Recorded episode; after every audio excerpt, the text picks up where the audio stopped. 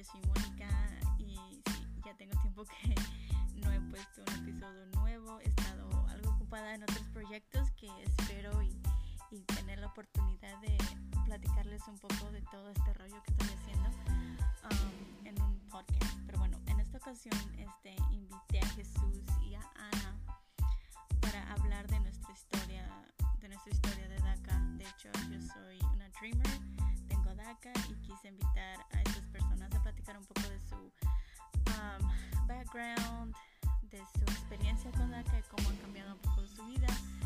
So it's just a little glimpse of how DACA have changed our life and our perspective and what we want for the future with the DACA. So espero les y espero y you enjoy this episode. Se lo pasen bien and remember to please like, subscribe, just share the podcast. You're welcome to join in an ep- episode as well. I encourage you to si quieren participar en un episodio conmigo, pues let me know.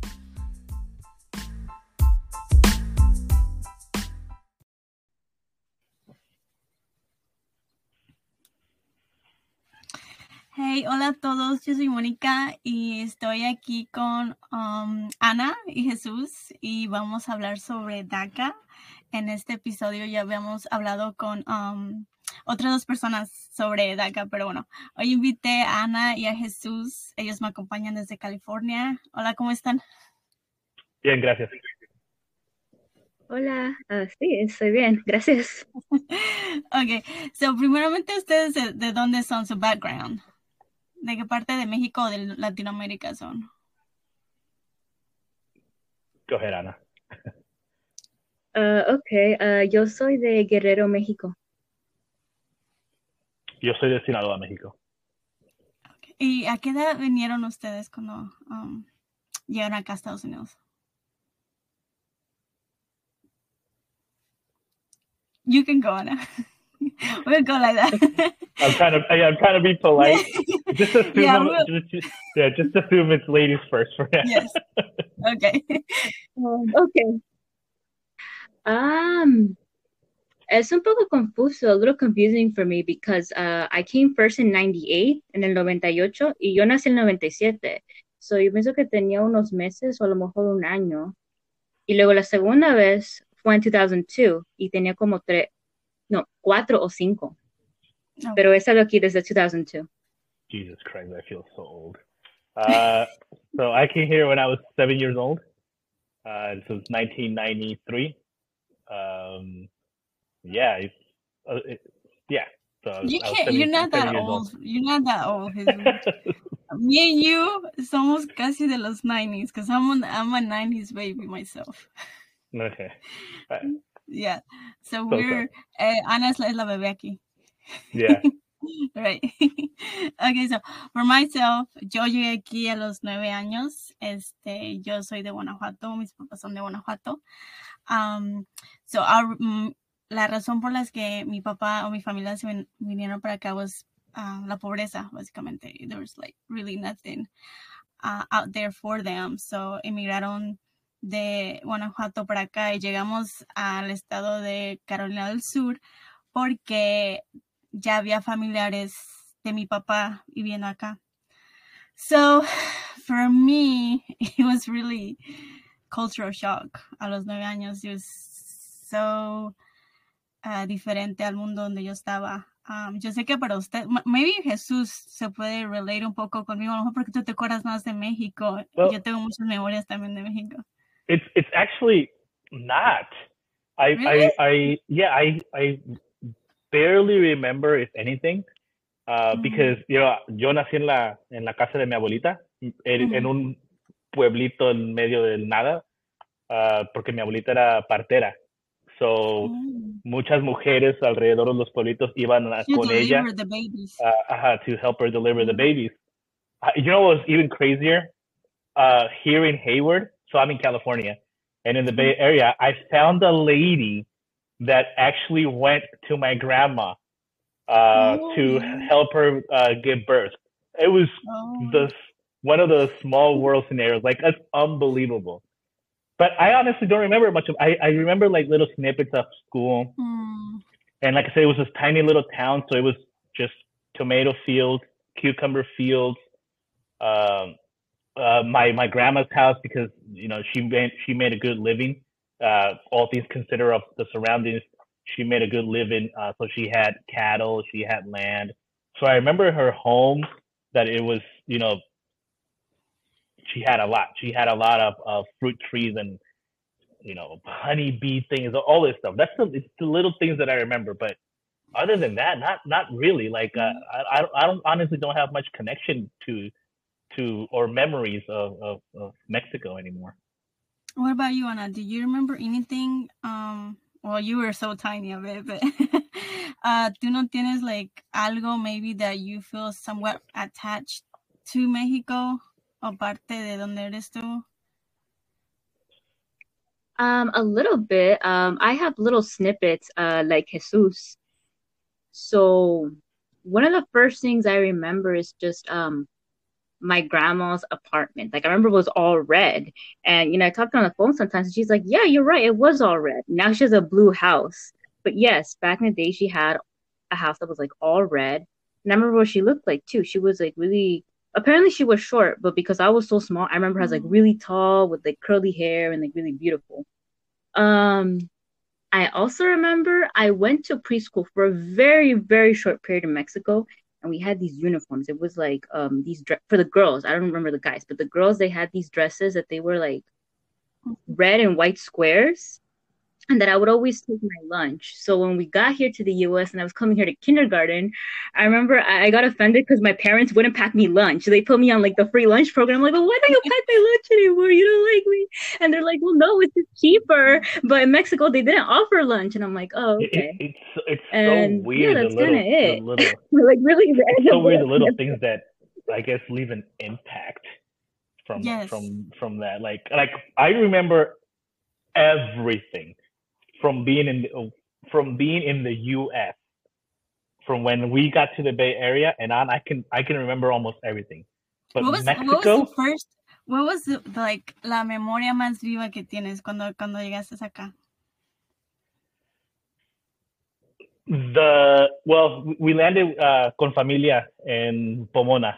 Llegamos con Ujú. familia en Pomona. So I remember being crammed in the little apartment. Um, but that wasn't that wasn't much, and we moved to uh to the Bay Area, to Hayward, California.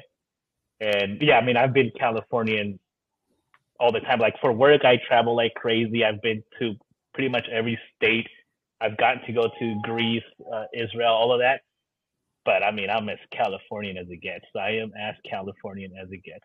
And, and, and, and, you know, it, it, it's because I don't want to I don't want to get political, but it, it's like you know I love politics, and so I Mhm. feel blessed that we came to California, to a immigrant friendly state because like I vague like some of the things that I, t- I I always share my story, like being DACA. I I don't know why I feel like some people hide that. Yeah. Never. I've never felt the need to. I I owed. I love to explain it, especially to to like the whitest of people. You know, I make it a point for them to understand how lucky they are to be U.S. citizens, and that's what I tell my kids too. It's like you have no idea how fortunate you are in life to have been born in the U.S. Like I can't express how how lucky you are. You know, right now we're in a blessed. position. Like I have a good job. We're we're good. We're good. But I always want to ram that through my kids. Like when I got here to California, thankfully, I remember going to the food banks. I remember the taste of the cinnamon bread that they used to give out, where we had to go ask for food. The clothing that we had to get at the thrift stores. You know, I remember how my parents weren't at home at all. You know, they were Mhm. always, always working. Like I vividly remember all that stuff. That's why I still play video games. I blame that on my dad since he couldn't be there the entire time. They were literally always working. He would always make sure to buy us the newest game console because that's what kept us company. You know, that's what kept us entertained. And, and I, like I, that's all the things that I remember. And that's why I always tell everyone, you guys have no idea how lucky you are. To not stress about whether someone on a whim is going to change the law or whatever, or or even to Yes. leave the country or whatever. Like I, I- I've always stressed that so so much. That that is very true. Uh, I think the same thing with you, Jesus. Um, when I first got DACA, I felt like I was seen, like I was como que free. uh, because sin DACA, it was always like, cuídate de todo y de todos. And sometimes you couldn't tell people, you know, yo vengo de México, soy inmigrante. Bueno, porque no entienden, you know. And a lot of people were like, well, ¿por qué no aplicas papeles por los papeles? And it's not that easy. You know, si fuera así, pues todos hubiéramos tenido papeles. Pero también, like, it was uh, the fact that we couldn't progresar, you know, con los trabajos. Always, um, sin papeles, pues minimum wage y under the table. So when I got DACA, it was just like, um, ah, yeah, it's like it was freedom for me. what about I, you? Ana? I, how were you? I'm sorry. I, you're um, gonna go ahead, Ana. Go ahead, Ana. I, I how old were you when you applied for DACA?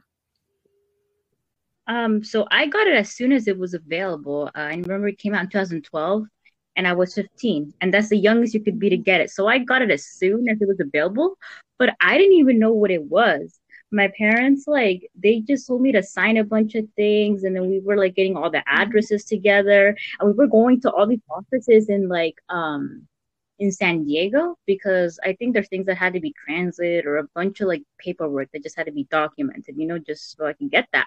But I didn't even know what it was. They didn't tell me. They just told me like a work permit and at that time, I was in high school. So when I told people I was getting a work permit, they're like, oh, you're just getting a work permit so you can work mm. as a teenager. And that's what I thought it was too. So I had no idea what it was till I was like 18.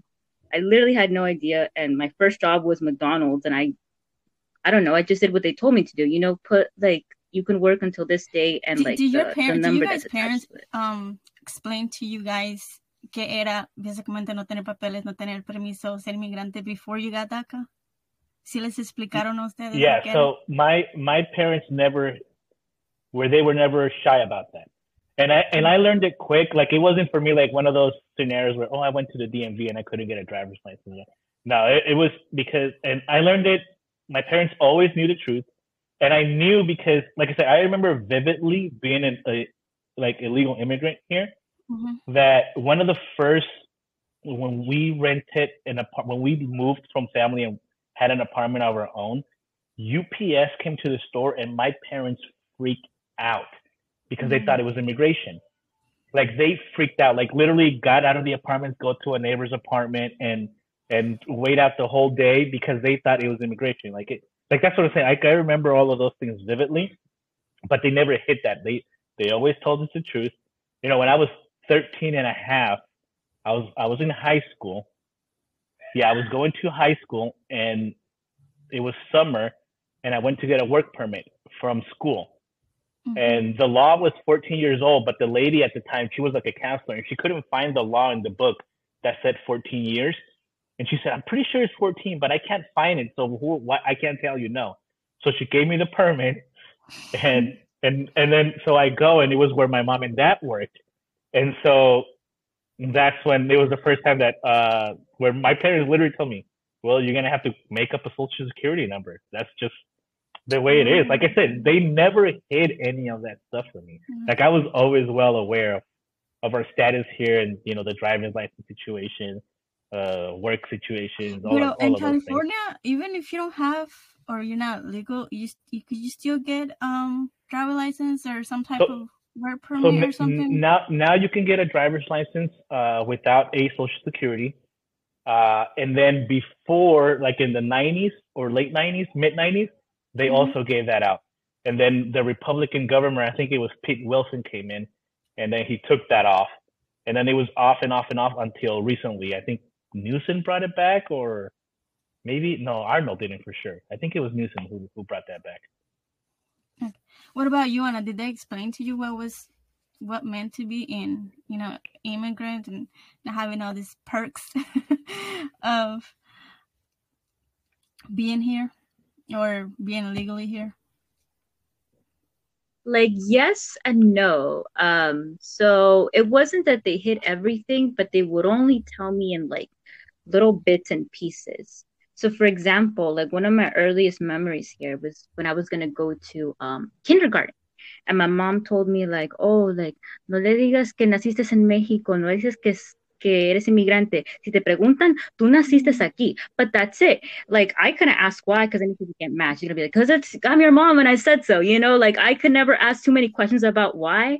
So they would always give me like that little bit of information that I needed to know to not make any like bad mistakes, right? So like with the whole DACA thing, like, oh, just tell them that like, you know, you can only work until this date and you write this number, but they didn't tell me what DACA was. Or don't tell people like you're an immigrant unless you like really, really trust them. And then when it came to high school, when I was applying for the Dream Act and all that stuff, um, they would be like, okay, just tell the people they're going to help you, like the counselors and the teachers, but nobody else needs to know, and things like that. So they would tell me just enough to do the things that I needed, but they never told me straight up. In fact, I actually found out about my status because of an avid girl in my class. Oh my god! To me, the same way. I think my parents me decían cositas aquí, cositas allá. I don't know. I don't know if it because a lo mejor no iba a entender what it really meant, maybe because of my age uh, at the time. But they would tell me, you know, no, no naciste aquí. I knew that. I mean, yo tenía nueve años cuando llegué acá, so I knew the the journey. Of, um, when we came here, I remember the journey. So yo sabía que no nací aquí, pero yo no entendía, you know, todos estos requisitos de que necesitas Social Security to do that, driver license to do that. I kind of sort of started finding out myself once, um, like in high school, cuando I started noticing los demás getting a part-time job or getting a driver license or like applying for college. Um, ahí fue cuando yo le empecé a preguntar a mi papá, pues me están preguntando por este papel o necesitan este número, este lo necesito. And then I was like, pues, pues diles que no lo tienes o, o busca de otra manera, but like, you know, they would not be, como dice usted, What state up. was this in? In South Carolina. I am in the and what, South. what state are you in, Anna? Uh, I'm in California and uh, have been ever since I got here as well. Like like your story, Monica, is is I, I, I get like I you know to some extent I get it. You know the parents you know being protective of that. Mm-hmm. But then again, I guess the other flip of the coin is me, where they were always straight up with it, and so and then being in California just made it easier. Like I knew I couldn't get yeah. a driver's license, so that I just never even attempted. Work work I had already been I had already worked summers every summer since I was 13 so I knew what I had to do to be able to work. But you uh, see, over being... here, over here in the south, it's más estricto. Yeah, that's what. That's you why I asked what yeah, state you, you were don't in. see yeah. a lot. Honestly, cuando yo llegué aquí, yo era una de dos hispanas en la escuela. Jesus. It was elementary school and middle school. That's it. So right, that right there put me in a box, a really small box. I felt like yeah. I I felt like an outsider all the time. Este, entonces, eso también como que a mis papás, como no había tantos hispanos, pues sentíamos que nos, nos tenían que cuidar más, you know?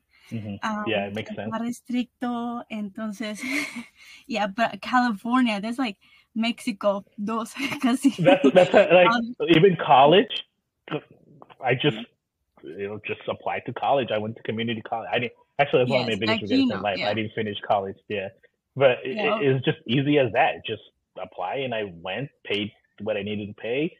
I even paid as a resident because California, you know, the, you didn't have to pay as a for, uh, international see, student or any of that. You difference? paid as a resident. Yeah, so that's why that's why it's so different. Like, that's why I was saying I'm so yeah. glad I landed in California, I, I, and that's why I'm as Californian as it gets. I know my my dad actually um, before we came here, él, él estuvo en California por un tiempo. Él, he was a, a farmer, like, trabajador de campo por mucho tiempo. And uh, I'm like, ¿por qué no llegamos a California? Yo también le dije, ¿por qué no llegamos a California? ¿Por qué? Pero, yeah, but there is a, una inmensidad de diferencia entre norte y el, like, donde yo estoy y donde están ustedes, porque hay más posibilidades, más resources para los hispanos que donde yo estoy. Yeah so my other question would be like for you like do you i think this is this is probably me because i felt like an outsider but do you guys ever feel like an outsider regardless I don't think so because allá donde están ustedes hay se ven hispanos like every corner. I'll, I'll let Ana for, answer first because I'm curious about what she in being in California too. I don't think she. Do you hear me, Ana?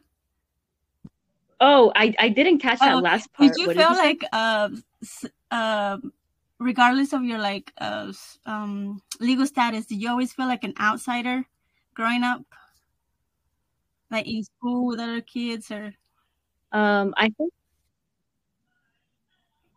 I think that depended on like the the time period of my life. Because like when we first got here, um, you know, we lived with other family members and then we lived in a predominantly like Latino Hispanic community.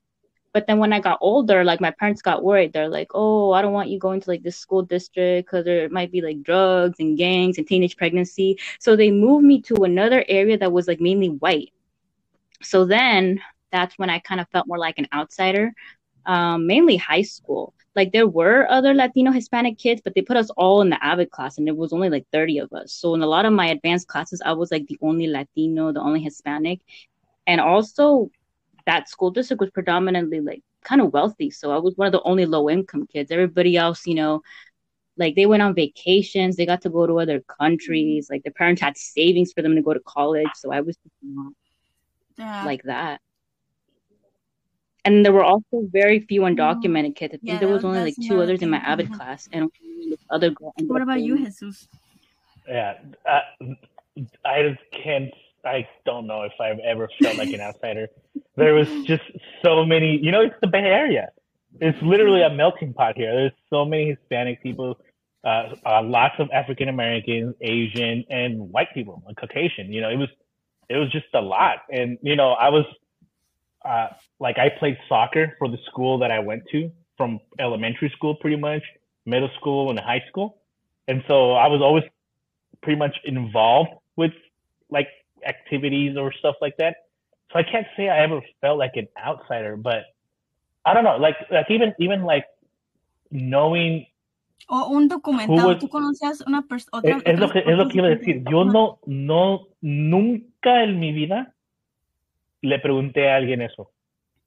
Nunca, nunca, nunca, nunca. Y me juntaba con prácticamente con puros latinos o hispanos y nunca le pregunté a alguien eso. O, o me importaba saber. La verdad, no, no te supiera decir quién sí era indocumentado o quién no. Nunca, nunca Pero, ¿sabes vi la necesidad. como dice Ana, ah, como ella le, le decían a sus, pap- sus papás, no digas que eres indocumentada. Yo aquí también lo escuché mucho. Yo, yo, ese era como un secreto entre, entre los um, adultos. Um, por aquí, pues, donde yo estoy. Um, it was always like whispering. It was just like, never say out loud, o nunca le expliques, o nunca, no le preguntes eso, ah, y menos enfrente de la gente que no conoce, porque el miedo, el miedo de que, um, you know, sabiendo que es documentado, pues la policía, I don't know, it's just the fear. Y nunca You se know- hablaba abiertamente um, de eso. I take it back. I just remembered I, I did actually. Uh, I had my best, best, best friend through school that lived where we lived in the apartment complex. I know he he, he was here illegally also. Mm. Um, so yeah, so that I know that I know for a fact. But I, I, again, I never really asked anyone. Yeah. Uh, For me, it took like a few, probably a few years to kind of ask somebody that because I felt like it was so personal. And it was so is, like, yeah. so it wasn't like, oh, pues eres, tienes papeles o no, you know. But it took me a while because I didn't want to be like too in, um, upfront about it because people, you know, they're sensitive about that Yeah. subject and they're not as open. But let me ask you another question. After you got, no, before you got DACA, do you had any plans? Like, ya sabiendo que no tienes oh, ah, papeles, ah, ¿qué planes ustedes tenían um, going forward, ya sea de college, ya sea de trabajo? ¿Tenían un plan antes de, de, de, de haber aplicado a DACA? Or would you just kind of going with the flow? You can go on. Um, I mean, yes and no, because I, I didn't know I had DACA until I was 18. and I got it when I was 15. But I mean, I was always really good at school, so everybody kind of put it into my head like, "Oh, you're gonna be so good at college, like las universidades se la van a pelear." So I guess that was part of like the thing that I was thinking about, but um, it wasn't really a plan until like high school. And then in high school, you know, when I didn't know that I had DACA, I thought I had like maybe permanent residency or something because I was able to work legally you know, I understood the undocumented experience as you have to work under the table, but because I got DACA so young, I got to have jobs like a lot of my other peers did. So by then, I was planning on like, you know, going far away to university and like living in the dorms and studying abroad and doing all the crazy mm-hmm. things that you see in those coming of age movies, you know? Um, obviously that didn't happen because I mean we do get assistance here, but we still can't get like FAFSA and I come from a low income family, so my experience just ended up being a lot of work in how school many, and not that much fun. Um, do you have? I have two. Two. Okay. What about you, Jesus? Do you had any plans before you actually got DACA? So before I had DACA, I I was because my my job has I've always been around uh, like residential uh, windows and doors, and that's what I mm-hmm. still do. Like, I'm very good at that uh, and I've met, uh, I'm I'm very good at it now. Uh, but before then, I was content with what I what I was able to what what the employer would would allow me to do because I could I knew I couldn't ask for the office job because I knew then you get into the oh well you need a consultant for that. So so mm-hmm. I would say that I, yeah I, I would say that I was content with it. But as soon as I got DACA, yeah, that's when I knew like oh yeah no this is like all bets are off. Like I have I have no no more restrictions of I, I can't be in the office. No more travel restrictions, at least within the U.S. Like I, I knew that all of those restrictions were off. So it was literally, I I received DACA. I I had actually left the window business for a bit. I was doing uh, I was a lead carpenter, and I told the the company that uh, what I was working for is okay. I my status has changed. This is my social, and they didn't do any fuck because they helped me out also. You know, uh, to give me the letter that yes, I'm employed there when we were doing the DACA application. Uh, and so there was no issues there. And then once I had that, once I knew I couldn't be held back with that be on my mind that, oh, I need papers for that. I need papers for this. Uh, I got back into the window world and just pretty much skyrocketed in this world. Yeah. In this, in this world that I'm in. Um, but yeah, there was nothing holding back anymore. You see the? I kind of see the difference between us three. Uh, I see that Jesus, your parents from the get go told you didn't hide anything from you, and that kind of helped you succeed more in a lot of ways.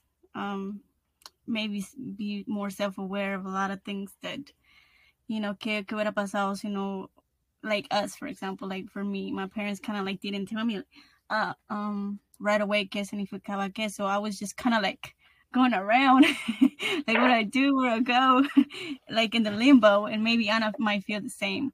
But para ti fue, I can see like kind of like that help to put yeah. you where you are. Exactly. And, like I, I knew where exact I knew exactly where I was, and that's why I was content with it. Mm-hmm. But I knew what I could be if something changed. Once that something changed, and that something was DACA, then that's when I my my mentality changed, you know, drastically. Like mm-hmm. yeah, and and it's it, it thankfully it has paid off. For you, Ana, what college did you decided to go with um with the DACA?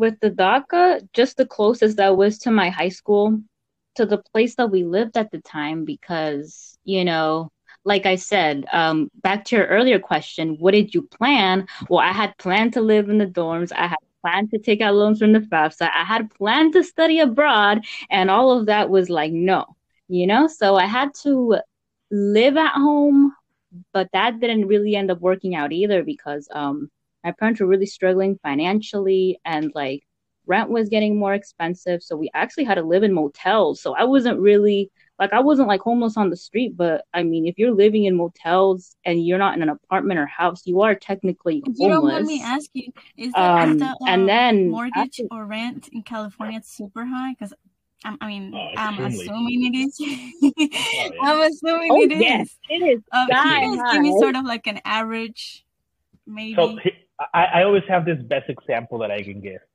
So I worked in the heart of the Bay Area. Sure, it wasn't San Francisco, but it was Hayward, and it's still the Bay Area. So we moved from the Bay Area out to what's known as the Valley. So it is like 45 miles away from it, uh, in the San Joaquin Valley. In when we moved out here, that was let's see, my daughter is 15 years old. So let's say we moved out here like 17 years ago, Mm. 16 years ago. When we moved out here, rent in Hayward was $1,800 for a three bedroom apartment. And it took probably until uh, two years ago did rent get here to that number. And I could still probably find something that's the same price as rent was in Hayward about 15 years ago. It's very expensive. Hmm. What about you over there, Ana? The same, the same numbers? Um, I would say kind of similar. So I'll give you an example. So right now I'm living with my boyfriend and his parents, but before, um, me, my boyfriend, and two other roommates were renting a two-bedroom apartment, and I was the one that was hunting around for apartments, like looking on the internet, comparing prices, and being okay, what we can afford, right? So the cheapest apartment that I had found was this apartment that was mm. two thousand dollars for a two-bedroom.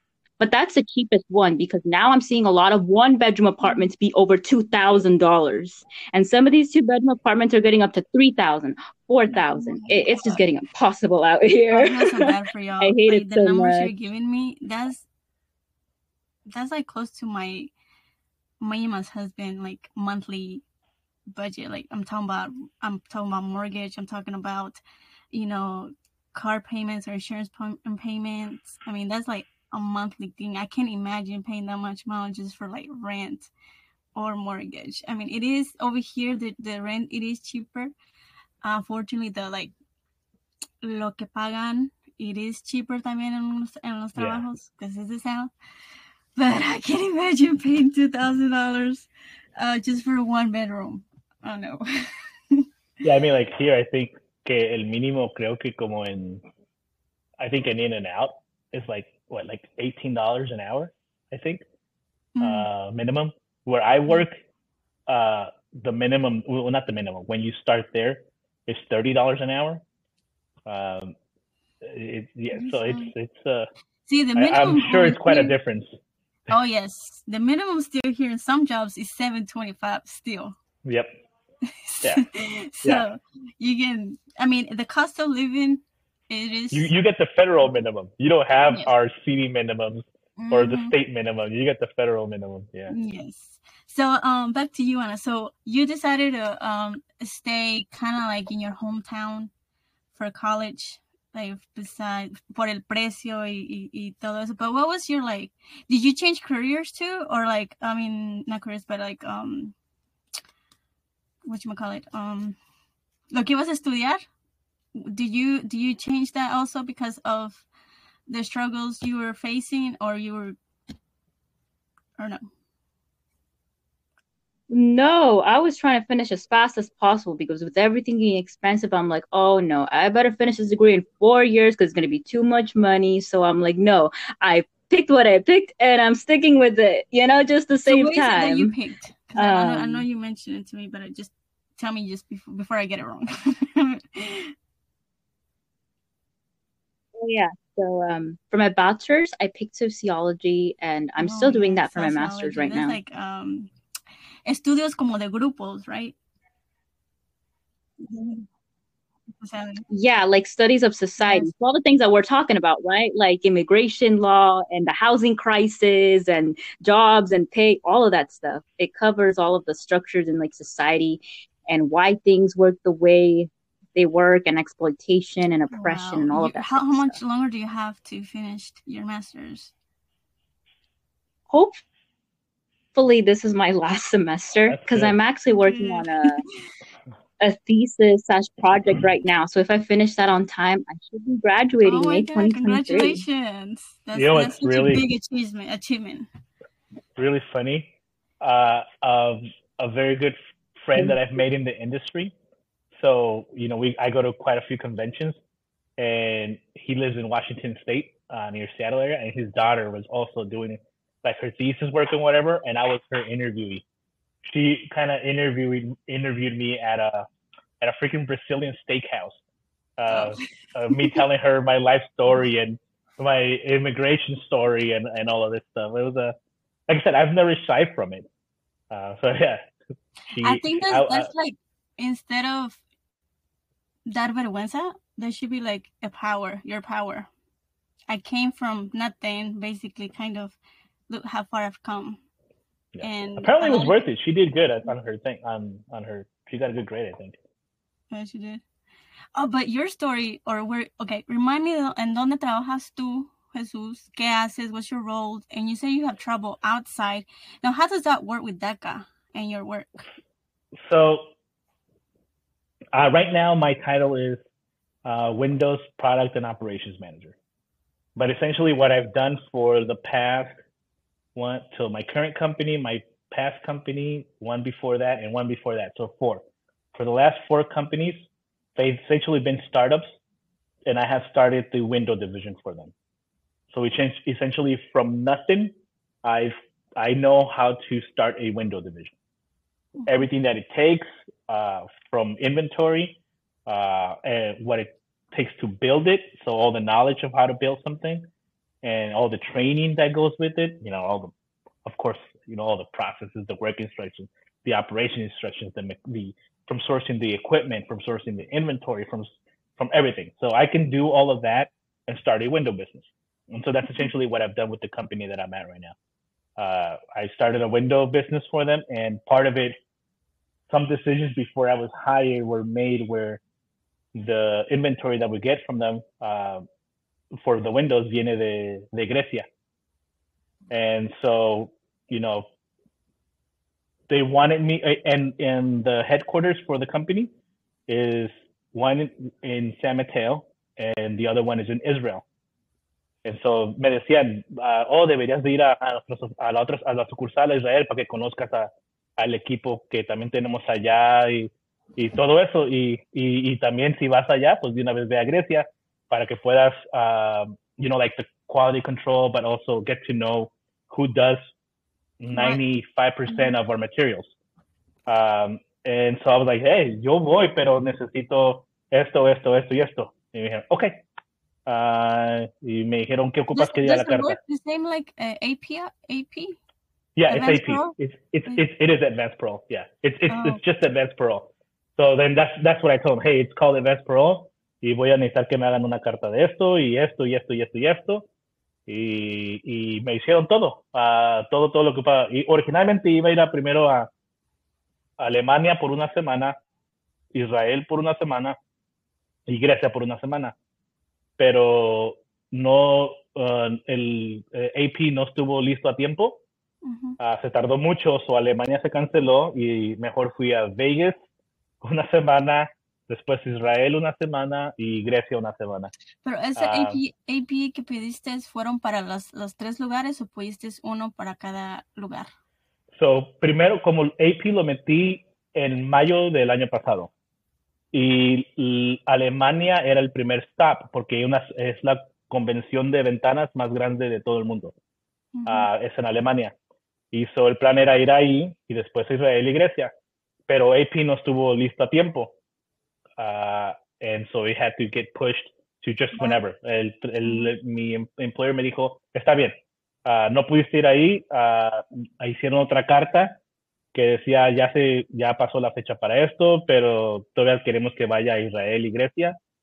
Uh, y, yeah, y después llegó una carta de, de, de US, that said, um, we're going to need request for information, and it was it was just that. It was, hey, your Germany dates that you put here for your conference have passed. Uh, is this trip necessary? And so I had the letter from my employer ready that said, yes, this trip is still necessary because he we want him to go to Israel and Greece. And yeah, and it was just that. It, it was it actually wasn't difficult. Uh, my employer did everything. No, I was gonna say. They even they even paid they even paid they even paid for my attorney fees. They uh, because I told them I, I didn't want to make any mistakes, um, and so I hired uh, an attorney to help me fill the application correctly. And this was before I joined the messenger group because I wouldn't have needed it. Those I mean this group is so good at providing the exact information needed, but uh, but I mean the Facebook group, but Mhm. I didn't have I didn't know about it yet and and so yeah they even paid my fees actually just two weeks ago they started looking into what it would take as far as any kind of sponsorship or anything like that i told him because i'm i'm very good friends with the ceo he's actually the one that hired me i only interviewed with him and that was it and um he we met in vegas uh early february for another convention and he was there and we had dinner and he's in I don't know how we got to around immigration. Um, and I told him, uh, he said, "What can we do for you?" And I said, "Well, technically there is something. Yeah, technically there is something you can do, but I know it's extremely difficult, especially being from Mexico. It's extremely difficult, and and I know it's really up to the employer. They have to do everything. They have to prove that they've been looking for someone that, and they can't find someone, so it must be me, and all those things. And I told him that, and he said, "Okay, I will talk to HR, and I will see how." Our, our immigration attorneys and I'll see if there's anything we can do. Yeah, because I do have I have friends or conocidos que han hecho eso, like their work has um, done the sponsorship y pudieron agarrar y arreglar papeles. Why, you know, con, con tenían DACA and podían agarrar los papeles así con el con el trabajador. So I know that is possible.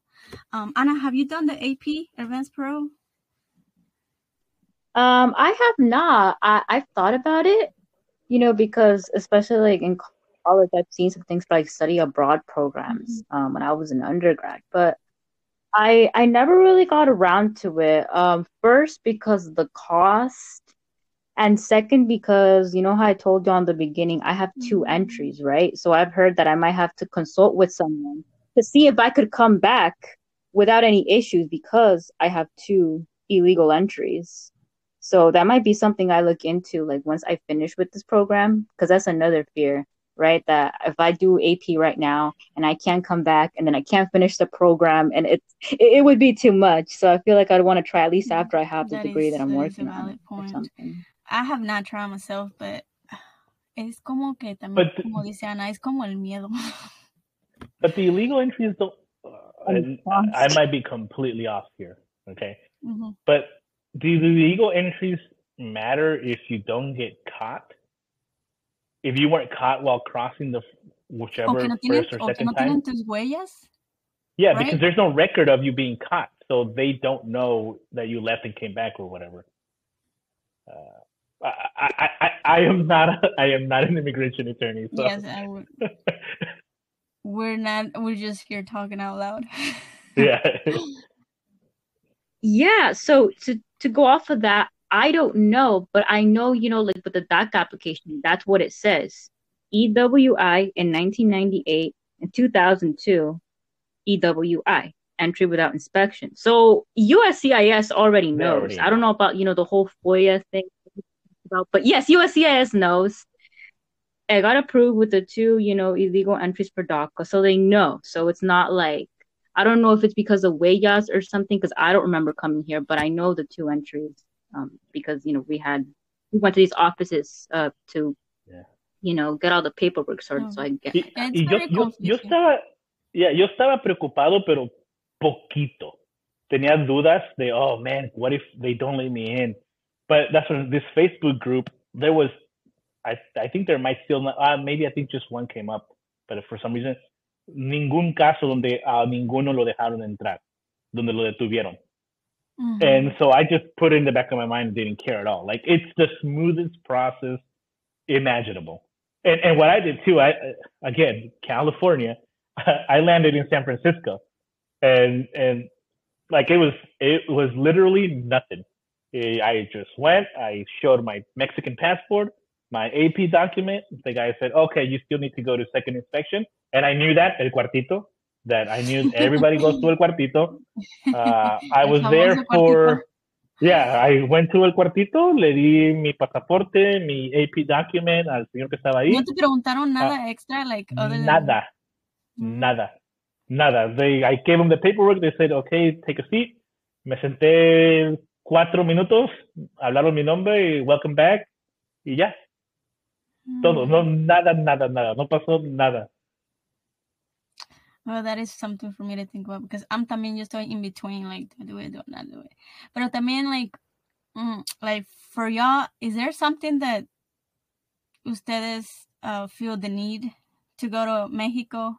Maybe family members, maybe reconnect with, I don't know, el, donde naciste, donde nacieron tus papás. Do y'all feel like the need to go back and kind of go there just to revivir or close a chapter maybe Ana Yeah, because I mean, you asked like about siblings, right? So my two younger siblings are US citizens. And um a while ago my dad got deported. Oh. So they've been able to go visit him. And my grandma's still there too. But I can't go, you know, like we just talked about. I can only go for advanced parole. So I would need like a very specific reason, not just, oh, I want to reconnect back home.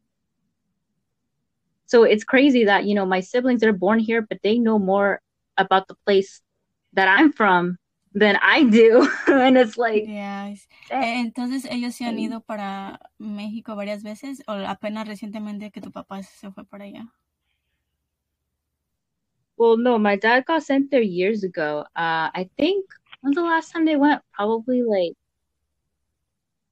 maybe five, six months ago. Um, like they can't go super often because it is expensive. And obviously, like, you know, my mom is undocumented, so she can't take them, but it's usually like another person, right? Like that's a US citizen that, you know, or a permanent resident that goes and takes them because I mean they're well, they're not kids. My brother's gonna be like 20, but you know, my, my sister is, you know, gonna be 13, so she's a kid. So it's not like she would send my brother off just alone to go, you know, to Mexico. Like, no, have a more adult with papers i can take them. I can So they've see, gone like, about two or three tú, maybe times. ellos tienen algo tú, tú no puedes tener have that connection with them and the family it sucks it does sucks feel kind of left out like to hear stories cómo se la pasaron cosas así. I, I understand what you're saying. So what about you Jesus? Do you feel like the need to go to Mexico maybe reconnect maybe see again? I mean, algo que te conecte quieras ir allá? I think if I'm being honest with myself, is I don't feel I have the need to go. I would like to go, but I don't feel like I have any need. My parents are all here. My siblings are all here. Uh, my the youngest, my youngest sister, she's a U.S. citizen. Uh, actually, I I made sure she voted. She votes, so that's one that's one of my duties. So I made sure she votes.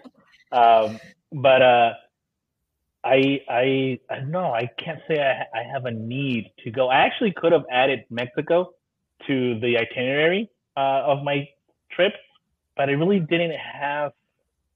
That I don't have any close family.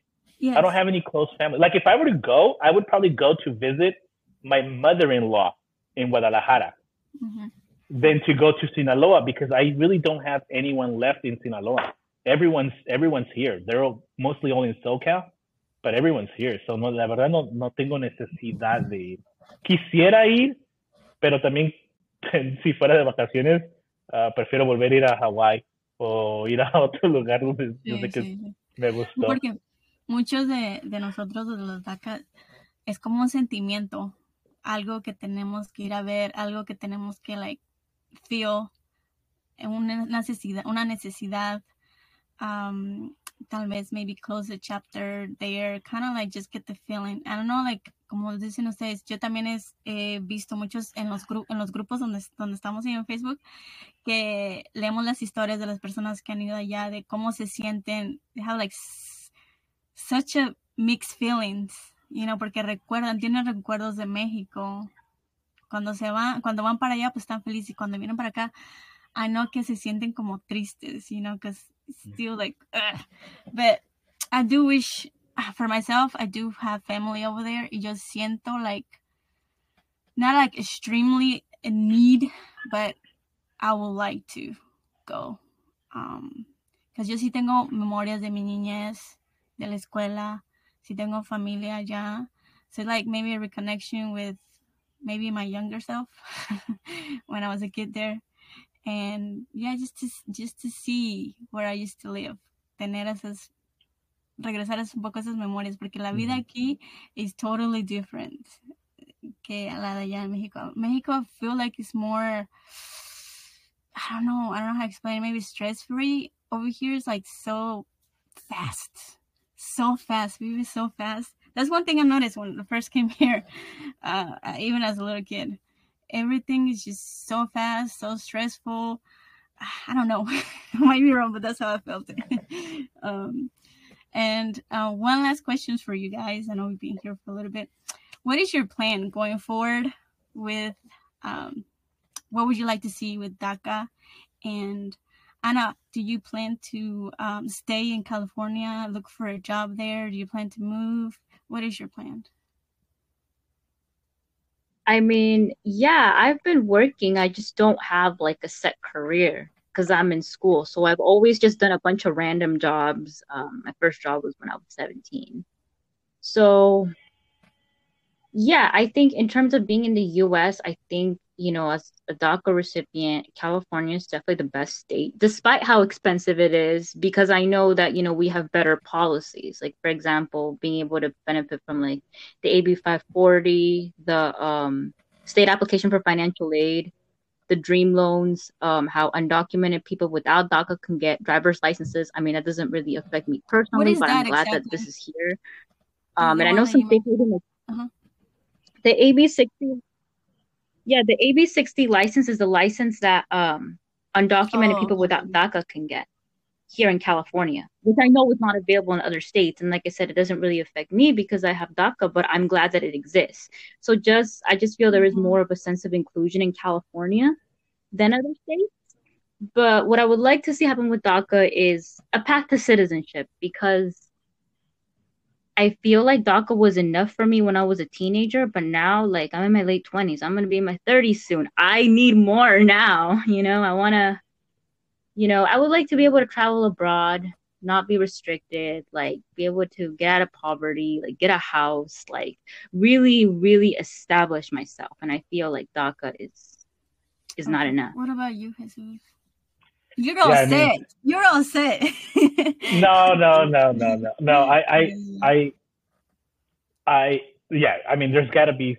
I wish there was something that could be done as path to citizenship does your uh, does your wife have DACA as well? Or your, your, your no, wife? no, no. I so I was with her even before uh, DACA was mm-hmm. was introduced. Uh, but no, she came here with a visa. Um, yeah, but uh, no, I I mean it's the same thing. I think every DACA recipient has the same the same wish. You know, a path to citizenship. Yes. Or I mean, or a path to permanent, a part to a path to a permanent residency. Just just something more permanent where we don't have to stress when an administration changes or certain states decide to sue uh, or try to prevent, uh, you know, to, to kill DACA. Uh, and like I said, I love politics, so I'm, I'm always following all that stuff. Uh, but yeah, I mean, that's that's the big, big dream. Being able to travel abroad more freely, because I mean, it is, guys. It is amazing. Oh, and like there was no better place like Israel. I went to Tel Aviv. I was able to have my free time as well. So I went to uh, Jerusalem. That was mm. freaking amazing. You know, to for work to uh, Greece. I was supposed to go to Thessaloniki for work, but before I went there, I landed in. I went to Athens. Athens was Mm. Unbelievable. Oh, Unbelievable. yeah, it's it, it's that freedom would be amazing. Yes. That that freedom would be amazing. Yeah, es que uno también se cansa, como dicen ustedes, de estar on limbo with every yeah. administration that comes in. Every somebody's trying to challenge, you know, the DACA, the Dreamers. Y, I mean, really, ¿qué estamos haciendo de malo? Trabajar. I mean, that's just like we're providing economy. I mean, we're we're making this country better. We're going to school. We, you know, paying our taxes. I mean, ¿qué quieren de nosotros? Like, really? I mean, it's it's just like. Uh, ¿Cómo se dice? It- it- Headache, it- cada año renovar, renovar, renovar, cada dos años renovar. But- But more than that, ya sería cruel quitar algo así. Ya sería cruel. Ya, ya, like you say, ya, de- ¿qué año fue? 2012, right? ya lleva como más de que 10 años. So ya tanto tiempo y para que, porque el, el, el, el case todavía está uh, antes la Pending, Supreme. Court. Yeah, it's Mhm. still pending. So, you know, unfortunately, everything could still go bad. Uh, or it could still be just stayed as is. But ending something like this is just cruel now. There's really no point anymore. After 10 years, what's the point?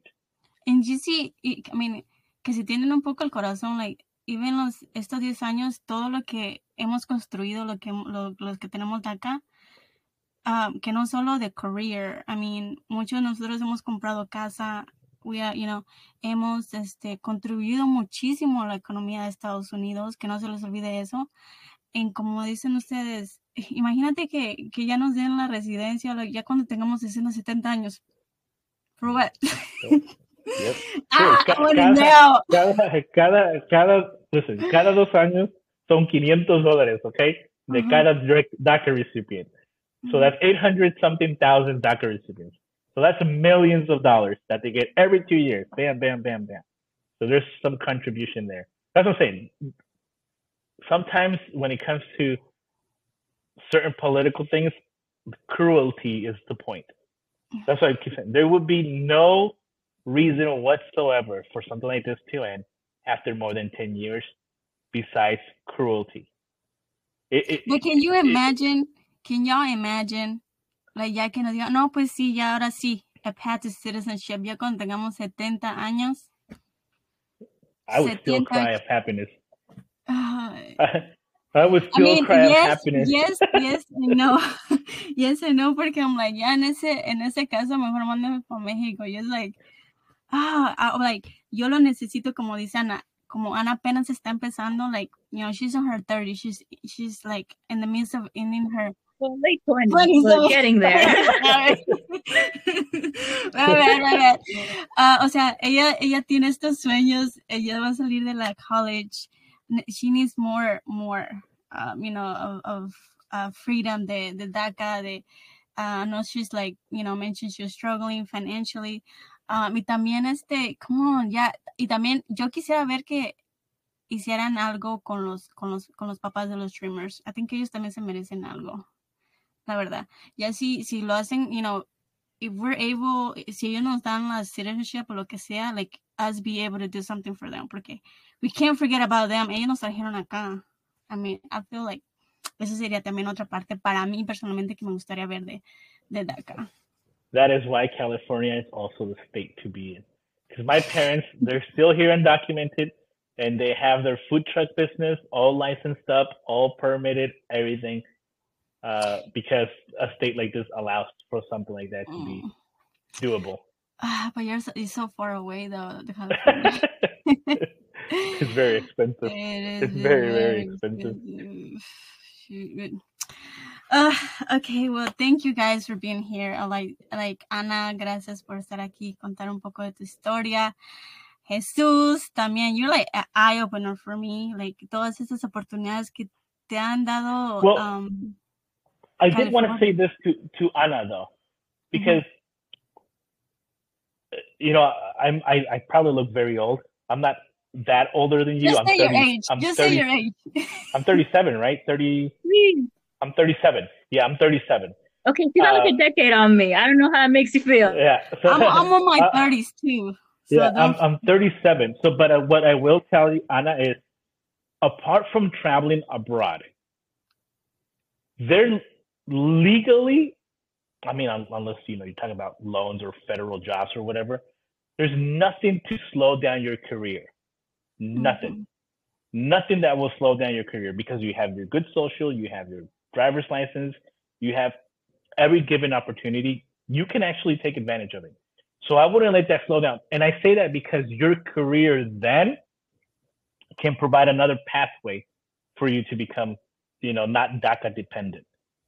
Uh, you know, it, it, it's I've known people that have become a permanent resident because they were very good to the community. They were just a soccer coach through the entire life, and they proved to be good to the community. And the league themselves decided to sponsor this soccer coach that has been donating donating his time for years and years and years, and that was a path to permanent residency. So there's there should be nothing in the way of, of a DACA recipient because you have the documentation you need to open all those avenues, except of course traveling. Yeah, and I think a lot, a lot también has to do with talking to other people. Like, be open about, you know, like como dice Jesus, about your status. Um, that way, sabes, you know, ya cuando le dices a alguien de tu status, sabes who realmente cares in a way about it and can know who you who you can like lean more towards can know so yeah that's a good point Jesus that don't get discouraged Ana for maybe este ahorita que no maybe estás haciendo lo que quieres en el futuro pero like you know keep working on it I really think that um you should be able to get something I, ya say California. I, there are so many other cool states, you know, not only California. nice. that, just, that, just a big um, city guy. I know, I know, I know. But next favorite state is New York. That's how bad it is. I went oh. to New York and I fell in love with it. It's oh, amazing yeah. and like yeah, New York is amazing.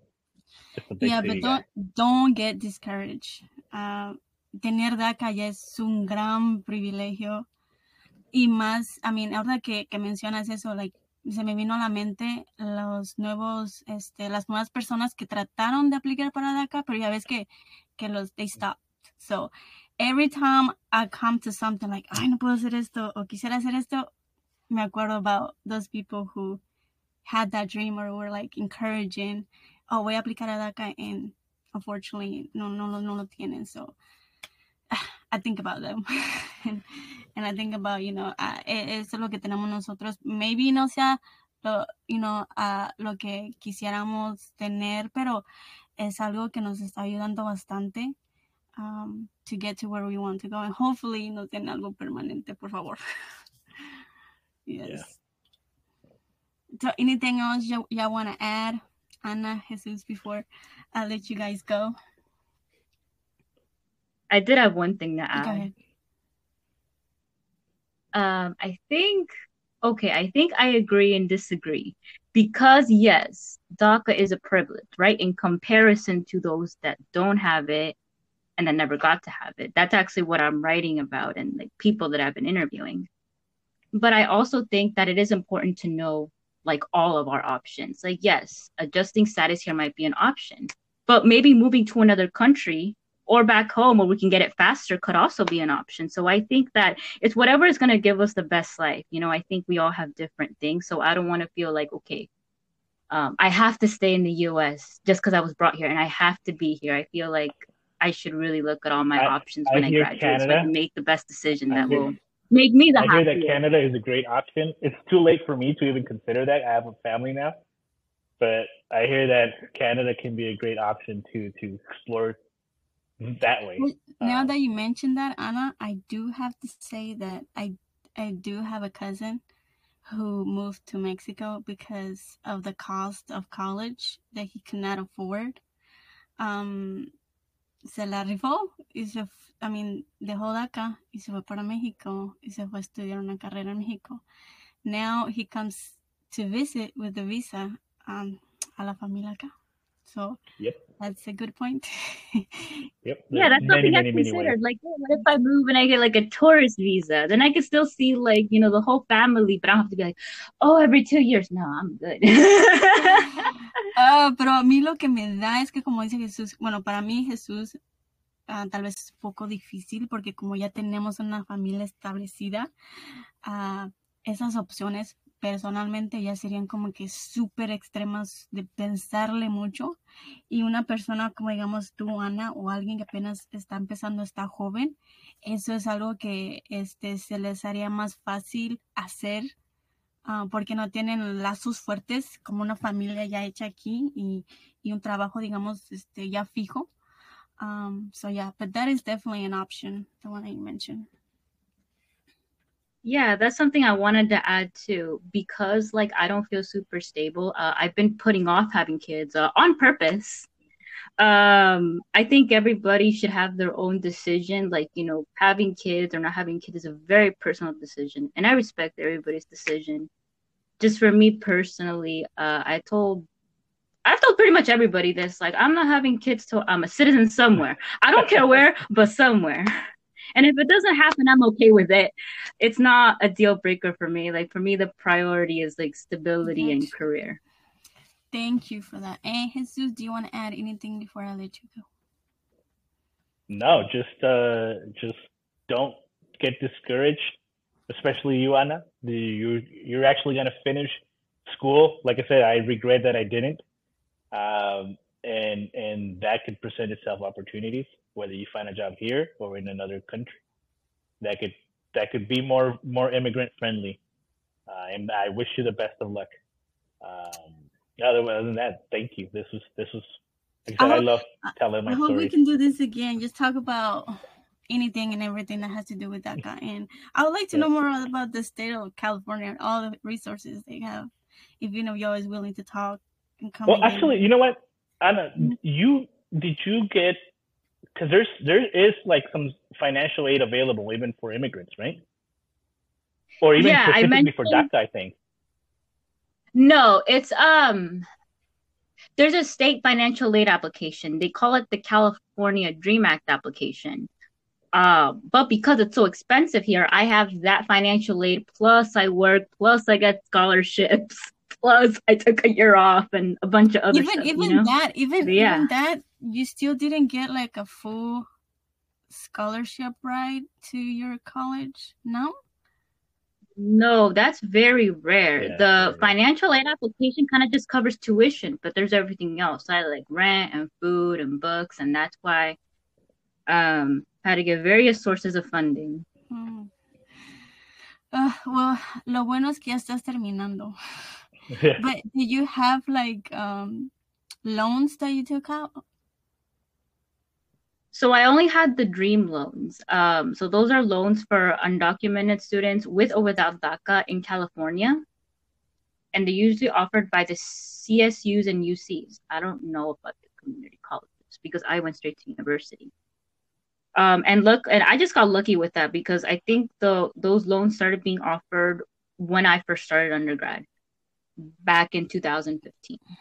See, that's another thing too. Like, if we don't know, a lot of people don't know about this, like, tantas becas, scholarships que el estado y fuera del estado puedes aplicar y puedes también agarrar becas.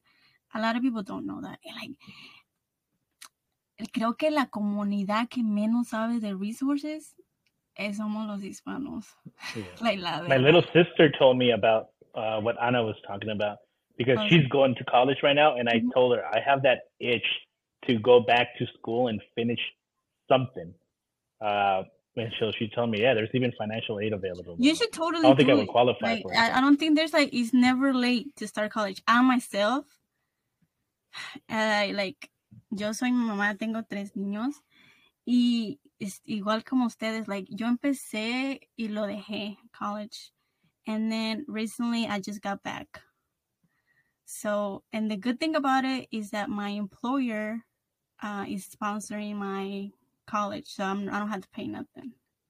Oh, that's good. Um, so that's that's the, that's the only thing here. Si no, no, yo creo que no es que aquí también la, la college aquí hay- es muy tiene muy bajos. No hay muchos resources para los hispanos, la verdad, like como en California y otros estados.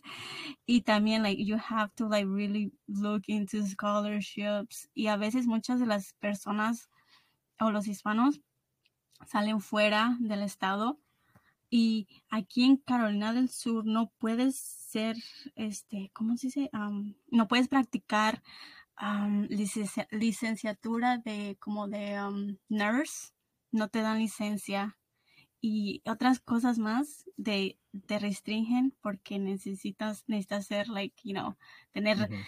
residencia o tener ser permanente y, y no te aceptan en DACA so. But anyway. It was nice talking to you guys. Y de verdad si alguien si uno de los dos se anima a hablar de los resources de California todo lo que tenga que ver con California uh, I would like to know more and if you have any information that could be helpful eh, y alguien lo puede escuchar eh, I think that you should, um, le podría ayudar a alguien. And like I think your story my story Jesús they're all different pero I think tenemos muchas cosas en, en común que es DACA. Y, y no muchos saben de DACA. Muchos saben pocos saben pero tienen mala información de DACA. Like, Yeah. cuando yo hablo con gente el, este y y más los, los americanos no saben qué es DACA like they just don't know ay Nope. my Oh, right. I- Even after Use my 10, 11 mom. years, they're like, what is that? I'm like, oh my I, God. I, it's I just tell them, I just tell them, look, all it means is that I'm here with permission. That's all it means. And if I Mhm. want to leave the country, I need permission. Uh, but I'm here with permission. That's all it means. That's the easiest way I can explain it to you. Otherwise, you will not understand anything at all. So Mhm. I'm just here with permission. Y la mayoría también la gente like, piensa que inmigrantes no pagan taxas. Uh, Los inmigrantes no. ah. we had to give a one on one. Like we had to. I've like, done, I've done, I've done that at every job I've ever had to wow. the whitest of people. Literally, literally, I'm telling you, I've, I've had that discussion at every single job. Pero sabes que los inmigrantes como nosotros tenemos que aprender más las reglas de los Estados Unidos que la gente que está aquí no sabe nada de las reglas que son que son, Yeah. son-. Ah, ok, chicos, los dejo. Gracias por estar aquí. Espero que vuelvan si los invito otra vez. Ah, me gustó mucho la plática. Um, Ana, te deseo lo mejor en tu tesis, right? Yes.